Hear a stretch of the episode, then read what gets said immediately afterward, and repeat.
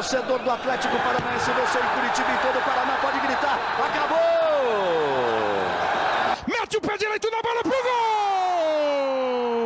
Gol! Que lance do Cirino! Espetacular o Cirino! Rony!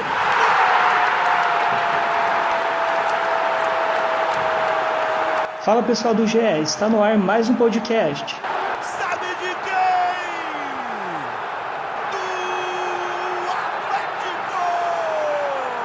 Eu sou Fernando Freire, repórter do GE. E hoje a gente vai falar muito sobre o Atlético, a semana perfeita que o Atlético teve com vitória nos dois Atletibas e na estreia do Brasileirão, onde o Atlético pode chegar, se pode brigar por título, por G4, enfim, qual que é a situação do Atlético dentro do Campeonato Brasileiro. Para falar sobre o Atlético, tem aqui hoje mais uma vez Monique Silva, tudo certo, Monique? Beleza, Freire, tudo bem? Tudo certo. E hoje um convidado especial, Christian Toledo, comentarista da RPC, do grupo Tribuna. Tudo certo, Christian? Tudo bom, Freire? Um abraço para todo mundo. Vamos falar do Furacão. É isso aí. Antes de começar a discutir aqui, a gente vai ouvir um áudio do Dorival comentando sobre o primeiro gol do Atlético contra o Fortaleza. Confere aí. Eu acho que num todo a equipe cresceu, a equipe se ajustou em campo. Só para vocês terem uma ideia, é, no primeiro gol nós tocamos bola ao longo de 2 minutos e 50 segundos. Quase 3 minutos de pós de bola para que depois houvesse a conclusão. Então, eu acho que foi um fato que chamou atenção, muito importante, e que mostra a, a condição de cada um, mostra os objetivos que nós temos e mostra aquilo que está sendo aplicado e desenvolvido e que os jogadores estão procurando assimilar. Então é isso aí. O Dorival destacando, né? o Atlético ficou quase três minutos trocando passe para fazer o gol. O segundo gol já saiu na pressão, o Atlético marcando muito bem a, a, saída de bola do Fortaleza, que é um dos pontos fortes do Fortaleza. Christian, o, esse jogo não teve transmissão, a gente pesquisou, conseguiu assistir um pouquinho ali. É, que, que você avalia desse jogo e principalmente da semana do Atlético, né? Duas vitórias sobre o Coxa, um time de Série A e estreando também na, na Série A com vitória. Como que você avalia essa evolução do Atlético nas últimas semanas aí? Olha, Freire, eu, eu, tava, eu tava com um olhar preocupado sobre o Atlético é, até é, a parada e até na volta da parada, aquele primeiro jogo contra o Londrina no Paranaense não foi um jogo bom. Mas é, eu vi o Atlético se encorpando, jogo após jogo. Talvez não na velocidade que a gente imaginava no Paranaense, mas numa velocidade razoável, que permitiu que o Atlético, mesmo com dificuldades, mesmo enfrentando um time que soube marcar, né, o Curitiba soube marcar o Atlético, é, o Atlético usou da sua qualidade para quando tinha a chance resolver. E contra o Fortaleza, o Atlético mostrou que conseguiu encorpar o elenco. Há quem diga, pode ouvir agora e falar, massa, mas é um jogo só. Sim, mas é possível você avaliar algumas situações por um jogo só. O Atlético precisava de reposições para alguns setores e conseguiu com as contratações que vieram.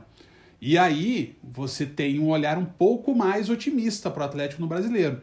Do que eu vi do jogo, do que a gente pode ver de melhores momentos, que isso a gente tem o acesso, né, Fred? É, foi um Atlético que impôs o seu jogo sobre o Fortaleza.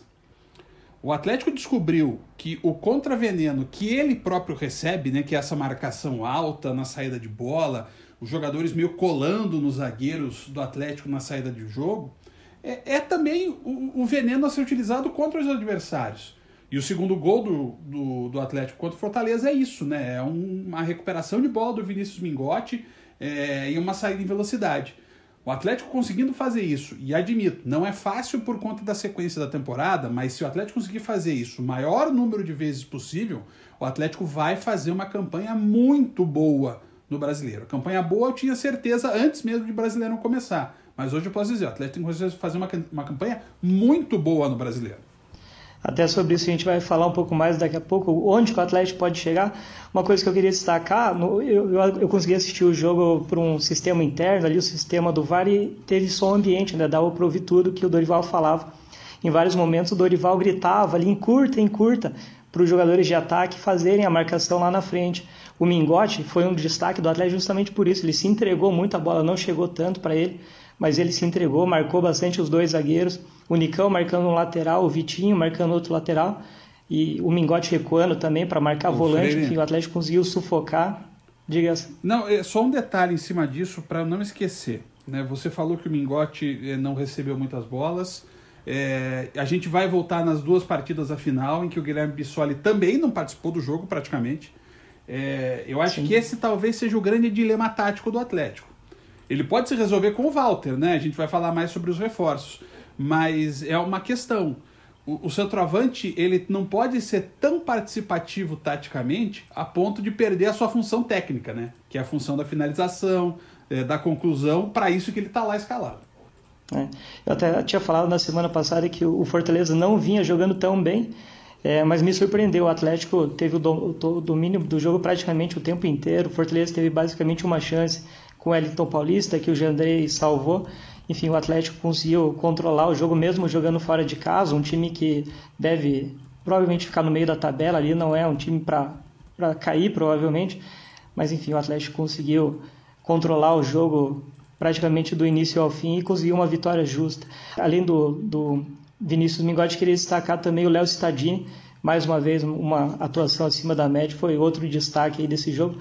E Monique, nesse cenário positivo aí, duas vitórias em, em Atletiba, vitória na estreia, onde você acha que, que o Atlético pode chegar nesse brasileiro? O, o título é mais difícil, né? Mas enfim, dá para brigar por título ou G4, enfim, onde que o Atlético pode chegar?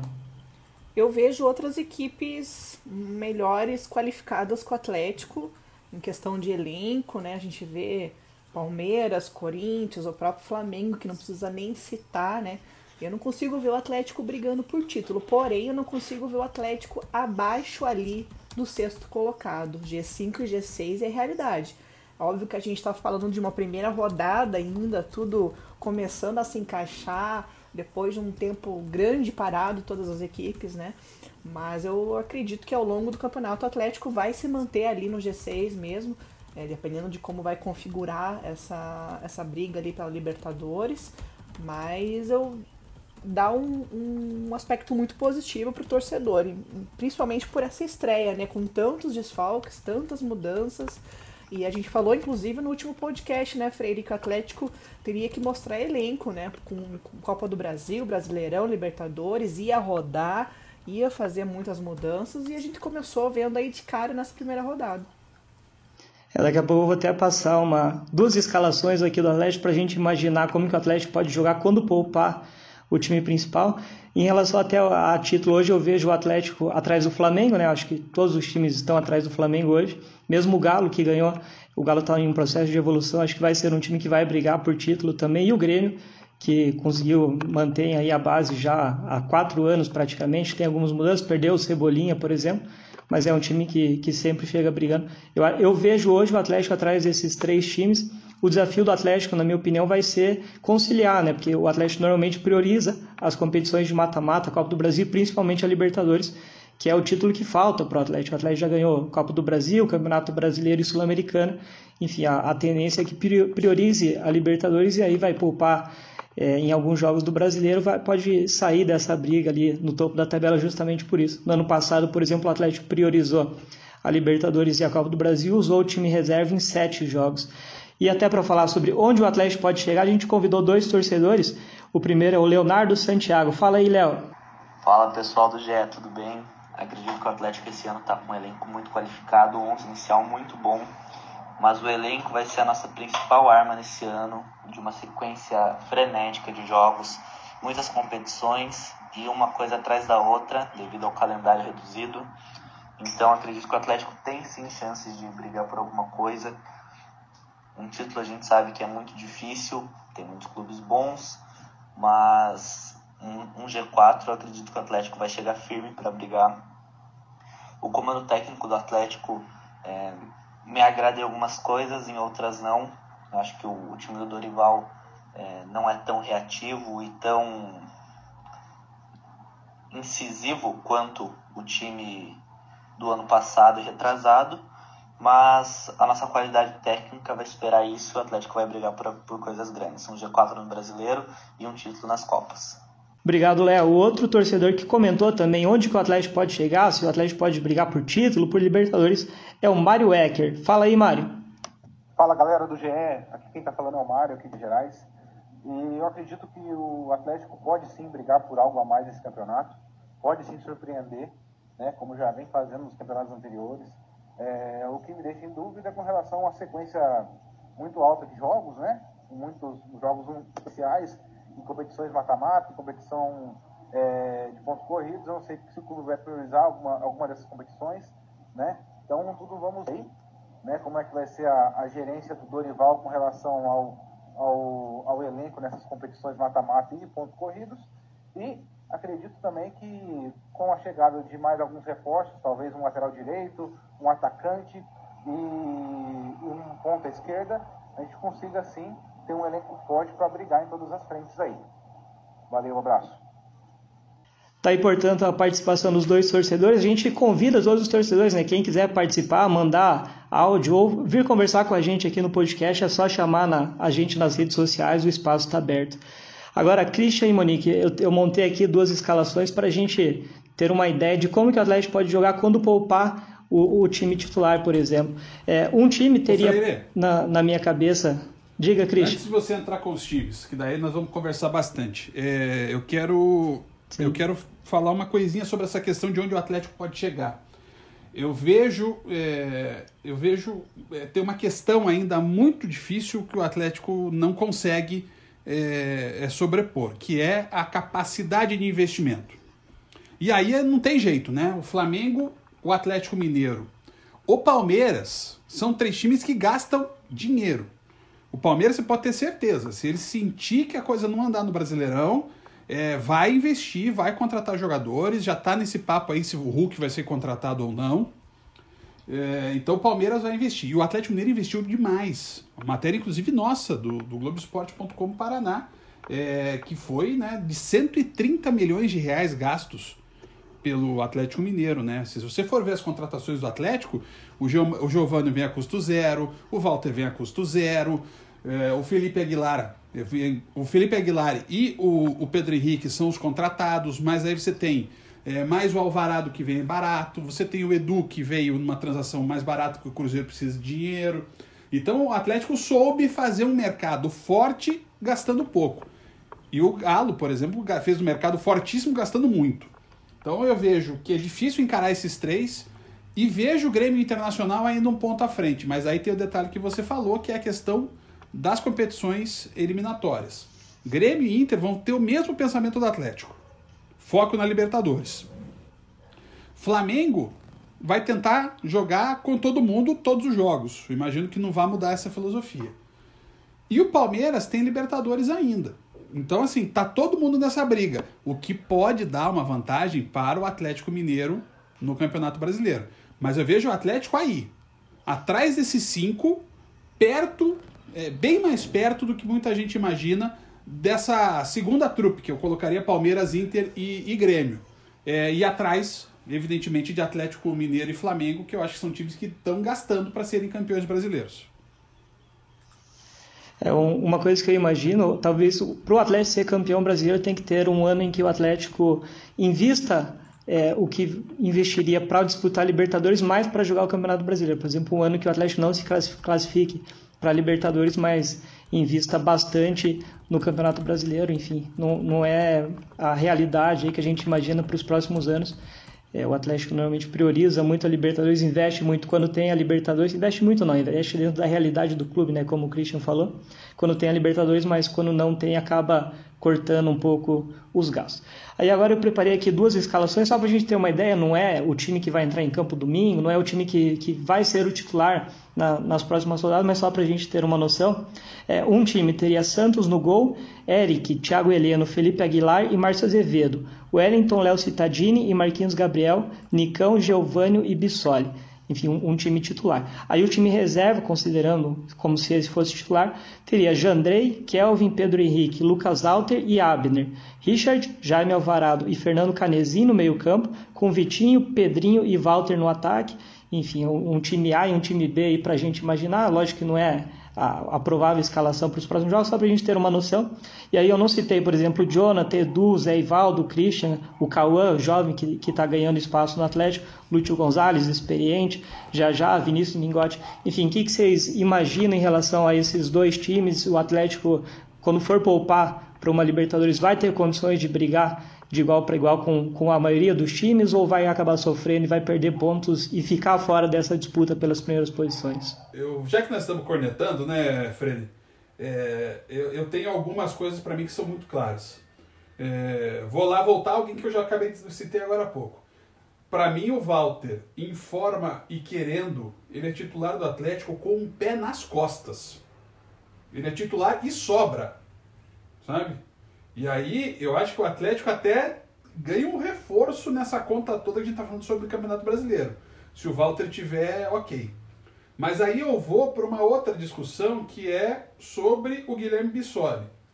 É, é uma história que eu conto é, é, sempre porque ela vem meio que se confirmando tempo após tempo.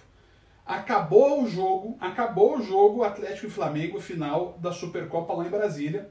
Eu sentei, no tempo que a gente podia conversar com as pessoas lado a lado, né? Era outro, é, isso parece que foi há 500 anos, mas foi ainda em janeiro. Fevereiro, né? Nem em janeiro foi, foi fevereiro. Eu, eu sentei ao lado de um integrante da comissão técnica do Atlético, alguém que tem é, participação em discussões sobre contratações, sobre desenho, é, sobre a filosofia de jogo do Atlético, e essa pessoa me disse: anote o que eu vou escrever. Ele falou assim, bem assim para mim. O Bissoli será o titular do Atlético no final da temporada. E assim, o Bissoli já é o titular do Atlético agora, antes por conta de uma carência que o Atlético tinha na função, mas agora ele vai começando a mostrar serviço, evidentemente, para ser mesmo titular, para não ficar essa interrogação sobre ele. Mas eu acho o Walter melhor ainda. Eu gostaria de ver o Canezinho ser titular. É, eu acho que ele daria uma mudança é, ele poderia ditar um ritmo diferente. No, Atlético, no momento que o Atlético precisasse, não precisasse ficar correndo com a bola, ele daria esse passe mais preciso, ele lideraria esse jogo de troca de passes. É, e acho que o Abner tem que ser o titular e não o Márcio Azevedo.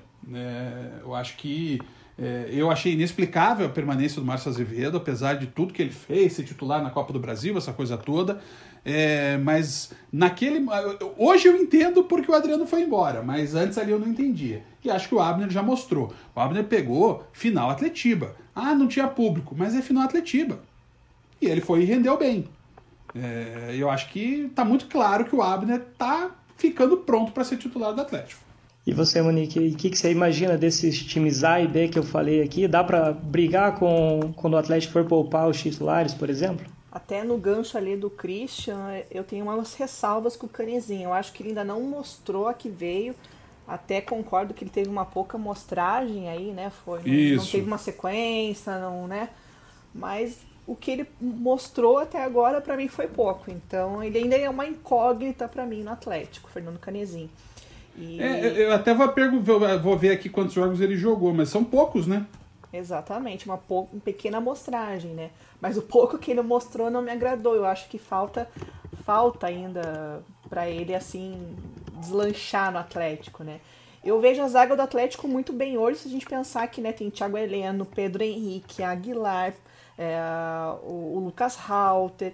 Então, a zaga eu vejo ok. Assim, as laterais ainda eu vejo que precisa realmente reforçar, porque se a gente, se a gente pensar que na lateral direita a gente tem Jonathan barra Kelvin e o Eric, que estava jogando antes, improvisado, mas muito bem ali na função. O Adriano foi embora. A esquerda só tem o Abner Azevedo, ou seja, vai que alguém machuca, vai que alguém é suspenso, e aí, só tem os dois. É, o meio-campo, como eu pontuei agora, o Atlético tem ainda. depende de muitos lampejos do Marquinhos Gabriel, eu, eu vejo assim. É ainda muito pouco também o que ele mostrou até agora. Um cara experiente, com nome, eu espero mais do Marquinhos Gabriel assim. E lógico, a gente vê no meio-campo, né? O Citadini chegando, pisando na área. Ele começou em 2020 muito bem, é um dos principais destaques do Atlético. Mas eu ainda vejo necessidade de ter um cara ali no meio-campo, porque o Marquinhos Gabriel até agora, pouco. É onde falta. É onde falta, eu concordo com a Monique.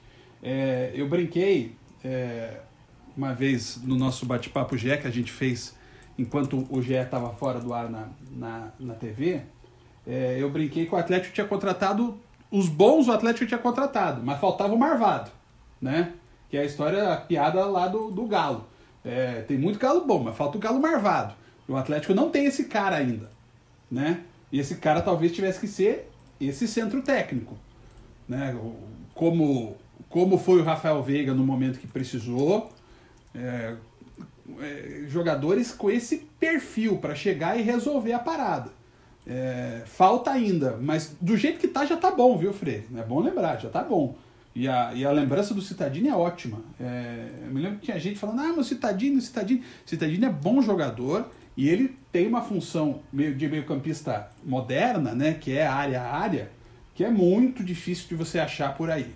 Inclusive, eu vejo o futebol paranaense bem servido na função. Mas entre todos do futebol paranaense, o Citadini é o melhor. É, o Citadini no ano passado não conseguiu essa, a sequência que está tendo agora, né? Acho que faltava essa sequência para ele estar tá mostrando agora todo o potencial dele. E aí, em relação ao Canizinho que vocês falaram, foram seis jogos na, na temporada atual, não marcou gol ainda. É, nesse jogo contra o Fortaleza, ele começou pelo lado direito do meio-campo ali, né? Com o Citadini na esquerda. E o Atlético não produziu tanto no, no, no primeiro tempo, no começo do primeiro tempo. E o Atlético inverteu. O Léo Citadini foi para a direita e aí formou uma trinca bem forte ali com o Jonathan subindo bastante, o Nicão. Enfim, Jonathan, Léo Citadini e Nicão. O Atlético produziu muito por ali. O Canezinho não conseguiu produzir o mesmo quando esteve pela direita. E quando o Canezinho foi para a esquerda, o Atlético não produziu muito, até porque o Abner não subiu tanto. Imagino que tenha sido uma orientação do Dorival. O Abner ficou mais preso Aí o Canezinho ficou sem muita opção ali de passe por perto. O Vitinho marcou o gol, mas também não, não apareceu tanto para triangulações, para tabelas. Enfim, a gente preparou também. Quer falar, Christian? E são, Diga. viu, Freire? Não, e são, você falou, né? São seis jogos, 230 minutos. Quer dizer, ele tem uma média de menos de 40 minutos por jogo, né? Vou fazer a conta, vai dar dízima periódica aqui, mas é, é muito pouco realmente. Aí tem outro detalhe que aí eu, eu, eu posso é, olhar é, para essa opinião que eu acho que é pertinente da Monique.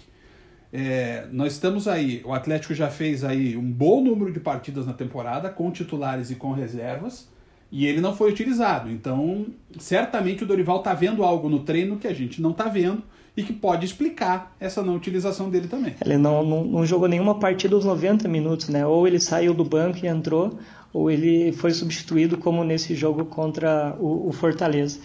E a gente falou bastante agora sobre as opções do Atlético, time A, time B, como que o Atlético pode montar o time aí quando os titulares não jogarem, enfim, as várias opções do Dorival. E a gente tem um espaço aqui no GE também que é o Você Escala. Quem quiser participar, dar opinião, montar o time ideal do Atlético é só acessar o ge.globo/paraná e cornetar lá um pouco. Agora a gente vai falar sobre o próximo jogo que eu imagino que vai ter, mas que a gente nunca tem certeza, já que é a CBF. o jogo contra o Goiás está marcado para 7h15 de quarta-feira na Arena da Baixada. O Goiás falou que vai viajar se os resultados de todos os exames saírem a tempo. O Goiás tem hoje 12 desfalques, oito deles que seriam titulares contra o São Paulo. Lembrando, né, o jogo contra o São Paulo foi cancelado em cima da hora, foi adiado em cima da hora. Os times chegaram a subir para o campo para aquecer foi adiado por conta do, no, do grande número de, de, casos de Covid do, do Goiás. É, vocês veem o, o, Atlético com obrigação de ganhar esse jogo até pela, pela situação do Goiás com tantos desfalques? Pode começar com você, Monique. Eu já vejo antes mesmo desse, desse, dessa bagunça toda aí de vem completo, vem misto, vem com reserva. Eu acho que antes mesmo o Atlético já teria a obrigação de, de ganhar do Goiás. Agora, mais do que nunca, já de dizer o outro, né? Eu não consigo imaginar outro resultado em casa do Atlético, que começou muito bem, né? Em outros anos, o Atlético sempre teve ali uma dificuldade nessas primeiras rodadas, em jogos fora de casa, e, e agora foi completamente diferente. Já começou ganhando de 2 a 0 fora de casa do Fortaleza, um time bem treinado aí pelo Rogério Senna. Não vejo outro resultado que não seja a vitória contra o Goiás. E você, Christian? É, eu concordo, eu concordo com a Monique. É, o, Atlético, é, é, mesmo que a gente não tenha é, o, o fator casa sendo um diferencial, mas ele vai continuar sendo um balizador.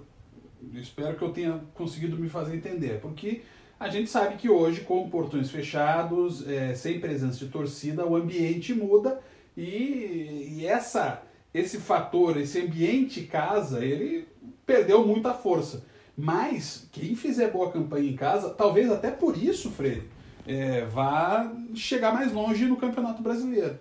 E o Atlético tem que fazer isso. É, é jogo para ganhar, mesmo que o Goiás não tivesse 12 jogadores é, com teste positivo para Covid-19, e eu falo assim porque a gente não tem nem certeza se o teste está tá sendo feito de forma eficaz, né? Porque é, a gente está vendo os resultados estranhíssimos e o Bragantino foi um exemplo, talvez o maior deles. Mas o fato é que, de qualquer forma, o Atlético, se ele postula alguma coisa no Campeonato Brasileiro, o jogo contra o Goiás, a Arena da Baixada, tem que ganhar. Ponto. Não tem muita discussão sobre isso. É, eu falei em 12 desfalques, 8 deles titulares, mas o número pode aumentar, né? Já que o, Goiás realizou novos exames e provavelmente esses jogadores que seriam titulares contra o São Paulo, é, talvez eles tenham tido contato, enfim, pode ter mais casos ainda, o Goiás pode ter mais problemas. É, uma provável... Um deles é o Rafael Moura, né? É, o Tadeu também, outro, outro destaque do Goiás, enfim, é um time que não tem muitos destaques, mas esses destaques acabaram ficando fora. É, um provável Goiás, a princípio, teria Marcelo Rangel, Iago Rocha, Luiz Gustavo, Heron e Rodrigues, é, Breno, Daniel Bessa e Thales, aí na frente Vinícius Lopes, Douglas Bajo e Vitor Andrade. Enfim, um, um, time praticamente desconhecido aí do cenário nacional. O Vitor Andrade até jogou na Chape, tem um outro nome aí. É, o Daniel Bessa chegou a, a ser cogitado aqui no futebol paranaense, um outro nome que que, que, é mais conhecido, mas enfim, eu, eu também vejo o Atlético. E o Marcelo Rangel, né? É, é o Marcelo Rangel acho que é o mais experiente até desse time, né? Enfim, é um time. Foi goleiro aqui no Londrina. É. É um time bem limitado. Eu imagino que o Atlético deva ir para cima desde o início. O Christian falou do fator casa depois da, da retomada do futebol. O Atlético venceu todas em casa, né? Não jogou tão bem contra o Coxa, mas venceu. Já tinha vencido antes o FC Cascavel e o Londrina. E um provável Atlético tá para esse jogo tem o Santos no gol, voltando aí depois de ser poupado. O Jonathan e Kelvin disputando a vaga na direita, Thiago Heleno, Felipe Aguilar e Abner. Wellington, Marquinhos, Gabriel e Léo Cittadini no meio-campo, com Nicão, Vitinho ou Geovânio. Provavelmente o Bissoli vai ser titular, caso ele não esteja 100%. O Mingode pode entrar, e lógico, tem, tem várias opções aí, né? O Richard, por exemplo, foi muito bem, é um jogador que está brigando por vaga. É, o que, que, vocês imaginam dessa, dessa escalação do Atlético? Vocês mudariam alguma coisa? O que, que vocês imaginam para esse jogo contra o Goiás?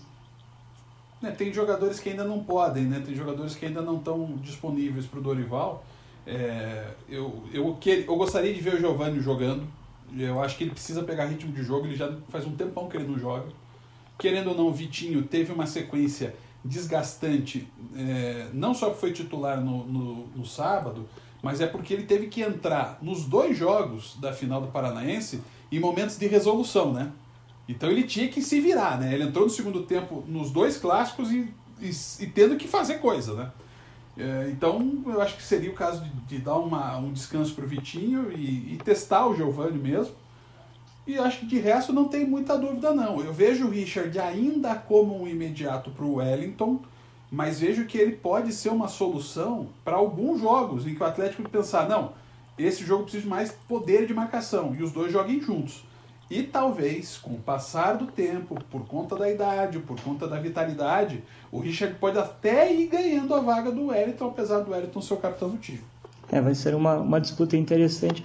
Agora, Monique, quero saber, fiquei sabendo aí que você mitou no Cartola na, na primeira rodada, uma ah! rodada bem difícil. É, quem que você indicaria desse provável Atlético aí para os cartoleiros? Enfim, duas ou três opções que você sugere para os cartoleiros? Sabe que imitar é uma palavra meio forte, né, Freire? Mas digamos que numa rodada meio zicada, com tantos jogos aí adiados, cancelados, enfim, eu acho que me dei bem, né? Fiz aí 80 pontos. Mas, bom, vamos ao que interessa, né? As dicas. Primeira dica, Citadini, né? Falamos aqui várias vezes, várias vezes dele aqui no podcast. Pisando na área, fazendo gol, jogador importante. O jogo passa muito pelo Citadini no Atlético, né? É o Santos que vai voltar ao gol do Atlético. Defesas difíceis ali, um jogador sempre muito interessante para escalar no gol. E Nicão, para quem tiver bala na agulha aí, porque Nicão custa 14 cartoletas, 14,86 para ser mais precisa. Começou com 17, né, Freire? Agora, enfim, é, desvalorizou na, na primeira rodada. Mas um jogador sempre muito interessante, né? O Nicão aí tá voando em 2020, com finalizações, assistências. Eu colocaria esses três e o Vitinho meio correndo por fora aí com uma aposta aí, quem quiser fazer alguma aposta mais ousada. Eu estava pesquisando os números, o Atlético sofreu três gols nos sete jogos desde a retomada, enfim. O setor defensivo, ainda mais com o Goiás tão desfalcado, pode ser uma opção interessante. Tem também o próprio Abner, o Thiago Heleno voltando, enfim, é um setor que para os cartoleiros pode ser uma opção interessante. É, o próximo jogo depois do, do, Goiás vai ser contra o Santos fora de casa. Como o próximo podcast é só na terça que vem, queria que vocês comentassem também sobre esse jogo. O, o Santos, em momento muito complicado, é, chegou a, abrir 1 a 0 contra o Bragantino na estreia do Cuca, é, mas aí sofreu o empate. Vocês imaginam que dá para o Atlético ganhar lá do Santos, e, talvez emendar três vitórias seguidas, né, ganhando de, de Goiás e Santos? O que, que vocês projetam desse jogo lá na Vila?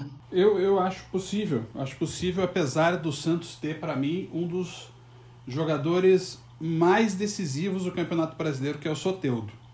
Ele é muito bom jogador, muito bom jogador. E é uma preocupação, Freire, porque ele joga num setor em que o Atlético tem dificuldades de marcação. É, obviamente, o Atlético vai tentar empurrar o Santos para a defesa, é, fazendo com que não tenha né, um suporte para o Soteldo jogar. Só que ele é um cara do drible muito fácil. E aí eu temo nesse sistema de marcação. Mas o Atlético tem mais time que o Santos. Isso é claro. É possível sim ganhar na Vila Belmiro.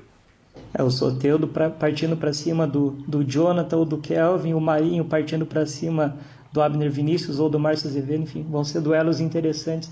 Você imagina que dá para trazer mais três pontos de lá, Monix, sair aí com três vitórias em três jogos? Eu tô com o Christian, acho que vai ser bem interessante. Eu tô bem curiosa para esse jogo, porque o Santos ali sofreu o gol do Bragantino nos acréscimos, a estreia do Cuca que mal teve tempo de trabalhar, né? Chegou ali em cima do laço. E pelo que eu pesquisei ali do, dos erros e dos acertos do Santos nessa estreia, é, diz que o problema recorrente do Santos tem sido a deficiência ofensiva, né? Que o Santos aposta muito em jogadas dos lados, com Marinho e com Soteldo, mas cria pouco ou nem cria pelo meio. Então, isso que acho que vai ditar o ritmo ali e vai acabar sendo determinante para esse jogo. Tá aí, portanto, a análise do, do Goiás e também do Santos. E aí, para fechar, uma boa notícia aí para o torcedor nesse começo de semana: o Atlético contratou né, o Pedrinho em definitivo, um contrato até o final de, de 2023, um contrato longo. O Pedrinho estava só emprestado aqui ao Atlético. Pelo que a gente apurou 5 milhões de reais mais ou menos essa negociação. O Atlético é, garante aí o Pedrinho. É, Christian, o que, que você vê dessa negociação? Um, valor barato até né, para um jogador que pode render tanto. Será que agora ele vai jogar, né? Vamos torcer para que ele apareça mais no time, né? É, eu acho que é um jogador muito interessante, muito interessante. A função dele não é centroavante, né? Ele, ele não é um centroavante, ele é um jogador de movimentação. É, ele pode ser até um homem de, de, de chegada, sabe? De, um pouco diferente. Se o Atlético quiser jogar um pouco diferente, ter o Pedrinho não vindo do lado, mas pelo meio, sabe? Fazendo tabela com o centroavante. Eu acho uma boa contratação. Já gostava dele desde os tempos do Oeste e o Atlético foi esperto em contratá-lo. É, o Pedrinho não é centroavante, mas foi super bem nessa função durante o Paranaense. Pois né? é. E ele saía bastante da área, se movimentava, igual o, o Bissoli, por exemplo. E uma, uma coisa só sobre o Pedrinho, depois da, que o futebol voltou, ele jogou só 32 minutos. Enfim, eu, eu imagino que agora com o contrato renovado ele tenha mais chance é uma, uma, opção interessante ali para o ataque. O que, que, você viu dessa, dessa negociação? Você confia que, que pode ser um jogador que vai estourar aí nos próximos anos? Notícia boa mesmo, né, Freire? O torcedor atleticano estava nessa expectativa, porque né, existia ali o prazo dessa compra até 31 de julho. E eu gosto do jogador do estilo do Pedrinho, né? Vai para cima mesmo, tem o drible, jogador agudo, esforçado, não é acomodado como vocês pontuaram, né, se deu bem ali, seja de ponta, seja de nove, ou seja, versátil, né, para o elenco do Atlético. Eu vejo que ele pode começar a se encaixar melhor agora no Atlético, né, embora a torcida tenha aí o, o Jajá como ídolo, né, tem um fã-clube imenso Jajá na torcida atleticana. Agora o Mingote começou a jogar, assim, encaixar mais nessa equipe, fez gol briga boa entre a piazada, né? Vitinho, Pedrinho, Jajá, Mingote, interessante. É, no ataque tem bastante, no meio campo também, né? O Cauã e o Christian conquistando espaço, enfim, a base e, e os jovens também, né? Mostrando seu valor.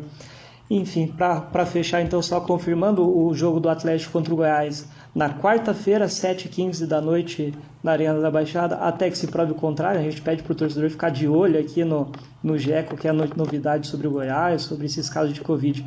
A gente vai informar. E depois o jogo contra o Santos, 7h45 de domingo, na Vila Belmiro.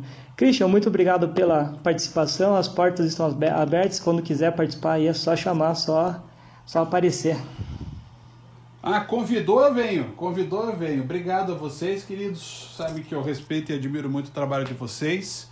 E fazendo o meu alto jabá, todo, todo dia tem dois minutos. Eu não vou dizer que é todo final de dia, porque tem dia que eu faço de manhã para repercutir a rodada. Mas tem dois minutos direto aqui no GE Paraná.